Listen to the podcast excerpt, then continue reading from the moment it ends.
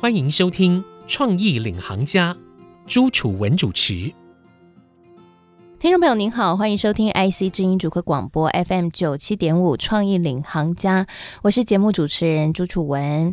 那今天呢，我们节目想要跟各位来聊一个话题哦。可能如果你是中小企业主，或者是你就是在台湾的科技厂商里面担任高层，或者是你甚至你就是领导人，那这个问题呢，对你来说，今天的主题都非常的重要。就是到底在我们所谓的这个后疫情时代来临之下，我们台湾的产业应该要怎么样去发展，走哪一个方向呢？如果我今天是一个中小企业主，我应该重新怎么去定位我的公司？如何去让自己可以抓到新的商机，走在对的路上？我们知道，在创业这条路上呢，啊、很重要就是你一定要走对方向，你就可以事半功倍。所以今天节目我们就为您邀请到了资策会 MIC 的洪春辉副所长来为我们大家指点迷津。欢迎副所长。主持人好，啊、各位听众朋友大家好，我是资策会 MIC 洪春辉。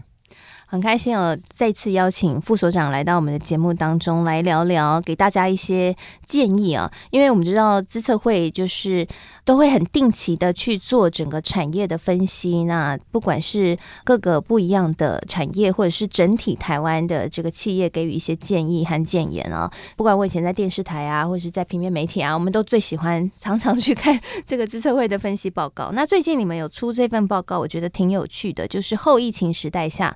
台湾产业发展的策略和方向，你们给了一些很明确的指引。那可不可以跟我们聊一下说，整体来看哦，因为其实现在我们听众朋友可能很多人跟我一样，看这个国际情势看得五煞煞。因为疫情还没有结束嘛，啊，我们还是常常听到有确诊的消息。但是呢，在这样的很多的不确定性之下，其实对于台湾的厂商来说，大家压力也蛮大的。当然有机会，可是有压力。我们看前一波旅游业就大受打击嘛，诶，突然国内旅游又报复性旅游大爆发，所以呢，这个市场变化很快。那你自己怎么去看接下来的市场？可能哪里会有一些机会，或是哪里有一些挑战呢？嗯。谢谢主持人。我想我们在观察整个 COVID-19 的疫情啊，对整个产业的影响，对经济的影响啊，那真的是今年以来哈最大的一只黑天鹅啊，把整个产业的秩序，把整个市场的秩序，经济发展的成长动力全部都打乱了啊。那么对产业来说，也是在边做边学哈。那我想台湾是。相对幸运的啊，在这段时间，我想不管是政府啦，或是民间厂商，大家的一起的努力之下，哈，台湾还在维持一个相对稳定的疫情的状态里面。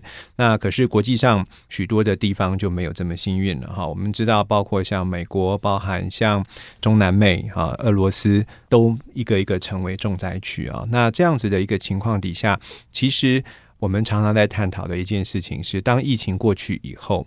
那是不是有一些的这个行为上的改变啊，或是生活情境上的改变是回不去的？对，所以这是我们在思考刚刚主持人所问的问题哈。那对于未来有没有一些新的商机哈？我们是从有哪一些回不去的东西来去做思考？对，像最近大家都远距办公，真的会回不去吗？呃，在台湾比较难想象哈。我想我们的学生还能上学，那我们包括现在在听广播的这些朋友们，你可能也还在上班哈，还在办公室上班。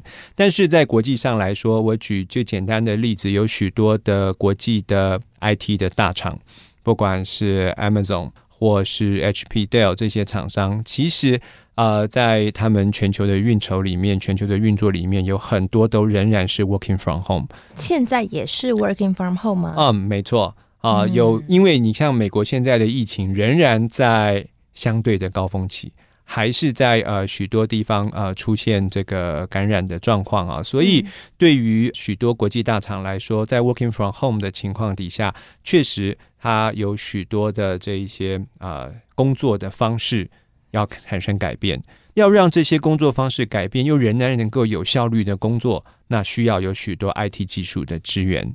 啊，所以我们可以看见，在过去这一段时间，有许多视讯会议相关的软体开始大行其道。像 Zoom 股价飙了很多。没错，好、嗯，当然后面因为出现呃资安的疑虑，哈、啊，那然 后就摔下来。呃、对，突然，然后而且很多的，包括像台湾，好、嗯，本来许多的教育单位也本来打算采用 Zoom，后来都取消。嗯、那包含使用这种远距教学。相关的厂商哈，这些甚至是一些新创的业者，过去这段时间也受到很多的关注。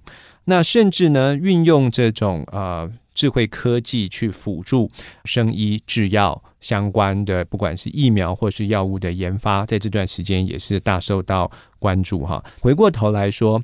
当我们发现大家都可以在家上班，仍然能够维持一定的效率，在这一些 IT 技术的辅助之下的时候，对许多的企业来说，那将来是不是真的所有的人都必须要在办公室在点上班呢？很可能他们会开始产生新的 profile。有一些人他其实不一定要到办公室，这对企业来说，在将来就算没有疫情，它的成本上。它的运作效率上可能都会因此而提升，所以在呃我们的观察里面，未来我们看到几个很重要的趋势哈，人的生活的趋势，我们认为第一个是在于这一个实体空间里面，人开始会希望能够是在一个安心安全的环境里面。那如何运用 IT 的技术去让人在实体空间中的互动？接触变得更安全，比如说做人流管制，比如说做这些呃温度感测的监控等等。那这一些的技术应该会是呃受到很多的关注，甚至许多无人的科技，比如说无人载具，比如说这个无人的商店。好，那这一些的技术呢，我们相信都会在未来进一步的被持续的发展下去。另外一个部分是实体跟虚拟的整合。也就是说，当我们在呃这一段疫情期间，我们发现有许多的东西，包括刚刚讲 working from home，我们不一定真的要实体的面对面的接触，我们也能够有效率的去处理。包括电子商务，我们有很多的这个产品不一定要真的到实体的空间，我去看过之后，我才会下单购买。我现在运用科技，不管是 AR、VR 的科技，我也可以进行呃许多这个采购的工动作的时候，那在这时候，这一些虚实。整合相关的技术，或是经营模式、运作模式、商业模式，都有可能啊进一步的发展啊。我想，这是我们现在在看到，在未来哈有一些重点的这个产业。的一些应用，新的一些应用，科技的应用都可能进一步发展的面向。是，所以刚刚副所长点出了两个商机哦，就是有两个回不去的，一个就是远距办公可能回不去了，那另外一个就是这个虚实整合。我们看到 AR、VR 啊，虚拟实境的这些新的技术呢，将会有更多的运用。这应该也跟五 G 时代来临有关，对不对？呃，确实啊、呃，我们刚刚提到的，不管是呃在家上班、在家上学，或是在家不上班不上学，那就在家娱乐啊，对，在家娱乐。对，那这一些卖的很好，没错，对，所以这一些东西其实都占掉了很多网络的频宽，对，未必是行动网络。那未来对于这个许多的办公环境，或是我们讲在家庭的环境里面，这一些网络的频宽的需求。这段期间是大幅的明显的提升啊，而且呢，对于设备的需求也会提升啊。嗯，各位可以试想一下啊，如果今天一家四个人，爸爸要在家上班，妈妈也要在家上班，两个孩子也都要在家上学，请问家里会需要几台电脑？同时需要四台电脑。我怎么觉得家里需要更大的房子？副所长有观察到最近房市非常热吗？嗯，台湾还好，因为台湾没有这个状况。但是在欧美，在欧美有吗？确实，因为欧美不，欧美是这样子，欧美本来他们的房子就很大。对、嗯、啊，那有人在 basement，有人在他自己的房间，所以他们本来就有这样子的一个空间啊、嗯，那可以去容纳他们的工作。只是你家里的设备需求变高了。对，而且呢，老旧的设备呢，坦白来讲，还不太能够支持我们在这些远距的会议软体，它所要使用的这一些呃这个运算的环境。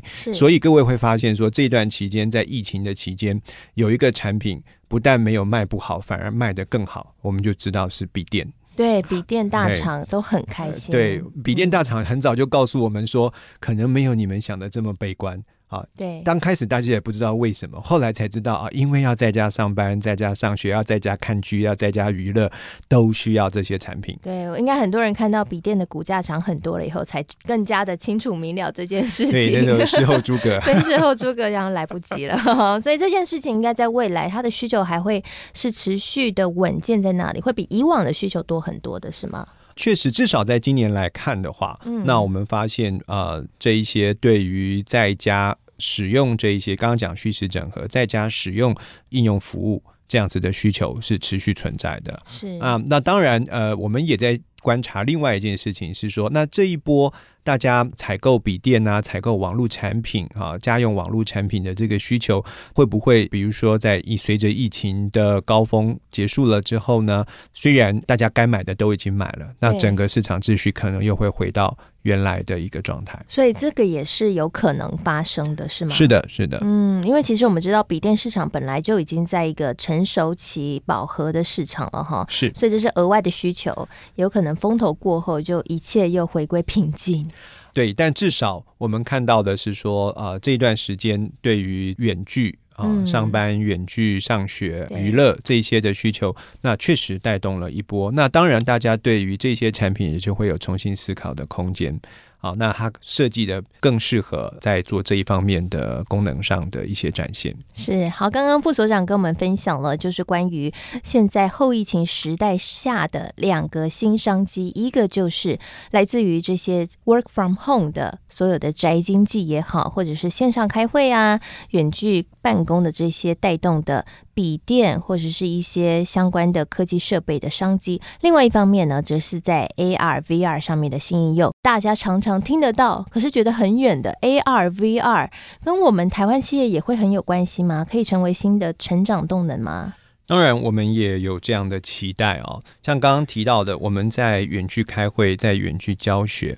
那各位试想一下哦，那么我们在远距的工作里面，恐怕不是只有开会。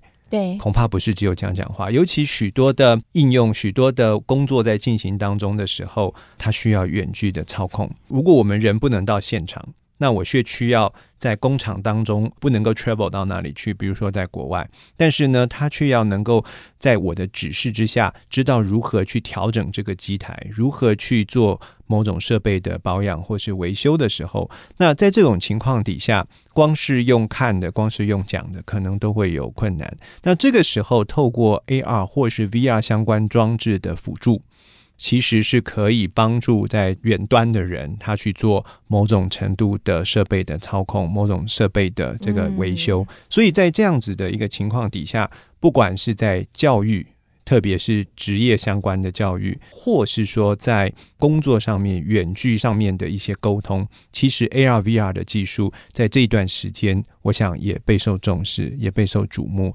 那么，呃，我们也。观察到，就是说，我们刚刚讲哈，低接触虚实整合，其实 AR、VR 是最符合这样子的一个情境哈，所使用的一个 IT 的技术。是，所以我们看到 VR 常常都是用在打电玩上面哈，所以不只是打电玩啦，这个 VR 也可以用在就是像是职业训练啊，或者是说设备维修，没错，这是一个新的想法。对，设备维修也很需要。那 AR 的话，我之前是有看到一些在职训练，他们用 AR 来面试。这些都可以应用到。那我们台湾，我知道像 AR 的领先厂商，像是雨萌是很厉害的 AR 厂商。那其他厂商呢？因为好像 VR、AR，我们台湾布局的厂商有很多吗？呃，目前我相信大概都还在发展的初期哈。那因为其实现阶段这样子的一些投入都需要比较大规模的一些资源，那包含硬体的设备。包含软体，包含里面的这些 content 内容，所以呃，目前我想国内的业者有没有投入呢？基本上我们念得出名字的一些大厂，电子大厂，我想都有一些 project 计划在进行，哦，他们都有计划，都有一些计划在进行。嗯、对，只是说有哪些大厂啊？呃，我们知道的电子五个。哦，电子五哥、啊、对我们我们听到的大概多数都有一些布局，只是说还没有成熟到说啊，我们现在有很具体、很明显的哈，这个产品就大量的发表。那他们布局是在哪一个部分？呃，我们知道，当然包括像在硬体或是里面的部分的零组件。哦、那当然这里面也会需要 IC 的晶片，也会需要一些影像显示相关的产品。嗯、那我们知道，包括像政府在前两年有讨论下一代的智慧显示相关的投入的方向啊，那我想这个未来从这个产官学研的角度都有可能进一步会去带动这个 AR VR 相关的这一些产业的供应链。但我再次强调，它需要的其实是整个供应链的整合。好，只有硬体产品 AR VR 没有用，里面需要 content，需要 software，需要软体，甚至刚刚我们所提到的五 G 这些通讯设备也是非常重要的。不希望你戴了一个 AR VR 眼镜，还要挂着一条长长的线。对、啊，那是非常的觉得不方便嘛，不便利，嗯、所以最好它是用无线的传输进来。那无线要传输进来的时候，那它需要的是宽频的，因为里面的这个 content 的容量是大的，需要有宽频的网络。如果是在行动中的话，五 G 的网络就变成是很重要的关键。是，所以这真的是很大的一块商机，因为你首先需要一个 VR 眼镜嘛。对。那 AR 的话，应该也是需要一个相关的一些显示的装置。这些显示装置里面就有晶片、有零组件、有硬体设备。没错。那同时它还要有内容 content，就是特别像，譬如说我们是做媒体的，它要有这个媒体内容是 for。AR 或 VR 使用的，是的，所以这等于是一块未开发的新市场。没错，而且我们认为这一个方向一旦开发下去，它是带动整个生态体系。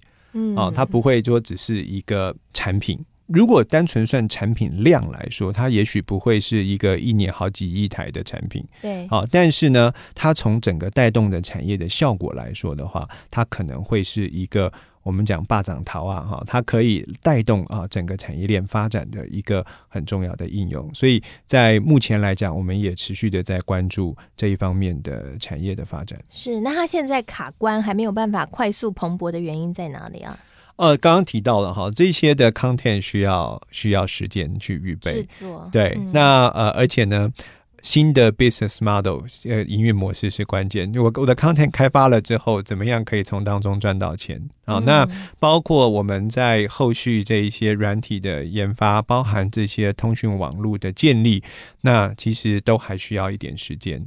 那更重要的事情是它的上下游中间的串接整合，那需要有一个比较完整的解决方案。但是呢，我们的观察，不管是包括像东京奥运哈，本来今年要办，要到明年办，它其中一个很重要的强调的就是它要运用五 G，运用 AR VR 来去提供这种现场的体验。对，即使今天我们因为疫情的关系不能到现场去看，但是呢，运用这些技术，在远端的人也能够身临其已经啊，那我想在运动赛事是如此，在许多的场域，刚刚讲到的电子商务，其实也可以运用到这些相关的技术，所以这些东西整个要串接起来。刚刚您问的问题，为什么会还在发展中？其实这些东西都需要时间跟资源的投入。这些东西要时间和资源的投入，应该还要好几年，是吗？或者是副所长，觉得其实现在已经发展到一个程度了？呃，我们的观察其实是这样子啊，呃，如果没有 COVID-19 的话，这个可能三五年以后的事。但是呢，呃，现在有了 COVID-19 之后，我想，呃，让许多的大厂增加了去发展这方面应用的动力，好，所以在这方面的资源的投入，我们的观察应该是会增加的。所以在呃，我们刚刚提到，包括像冬奥、东京奥运啊，从明年年呃上半年来看的话，我们认为就会看到许多这个先行的应用、先行的一些情境，就会慢慢的被发展出来。所以，我认为在未来的一到三年之内，我们会看到越来越多 AR、VR 相关的这一些新的使用情境。那也就是，如果这个看东京奥运你没办法去的话，你可以戴 VR 眼镜，以后可能卖这个 VR 票，你就戴 VR 眼镜，你就跟大家。好像身临其境一样。我之前有看过一个这样情境的假设.我觉得非常有趣。就是你要去看任何的剧，哎、啊，你爷爷他因为脚痛不能去，他可以买 VR 的票，然后在家里用 VR 眼镜跟这个你一起去观赏，也是一种合家欢哦。这可能就是未来我们的生活就会变成这个样子喽。那当中当然有非常多的新商机，非常谢谢副所长今天给我们大家的提点。谢谢主持人，谢谢各位听众朋友。好，相信呢听完今天这一集节目，大家都收获满满。不管是对于未来科技生活的想象，或者是如果你今天在创业，或是公司的高层在经营，应该可以知道了，就未来的方向在哪里了。就在 AR、VR，同时呢，在这个线上远距宅经济这些所带动的科技设备的热潮了，鼓励大家可以好好把握喽。谢谢您收听今天的创意领航家，我是节目主持人朱楚文。那现在每一集的创意领航家节目，我们都会同步放到 Podcast 和 Spotify 上面，所以欢迎您可以搜寻创意领航家订阅和给我们评分。那同时你也可以留言给我，我会在节目当中念您在 Podcast 上面留给我的言论哦。那同时呢，我会将今天的采访内容撰写成采访笔记，放在我的粉丝团，搜寻财经主播主持人朱楚文就可以看得到喽。欢迎与我交流，谢谢您收听今天的节目，我们下次再会。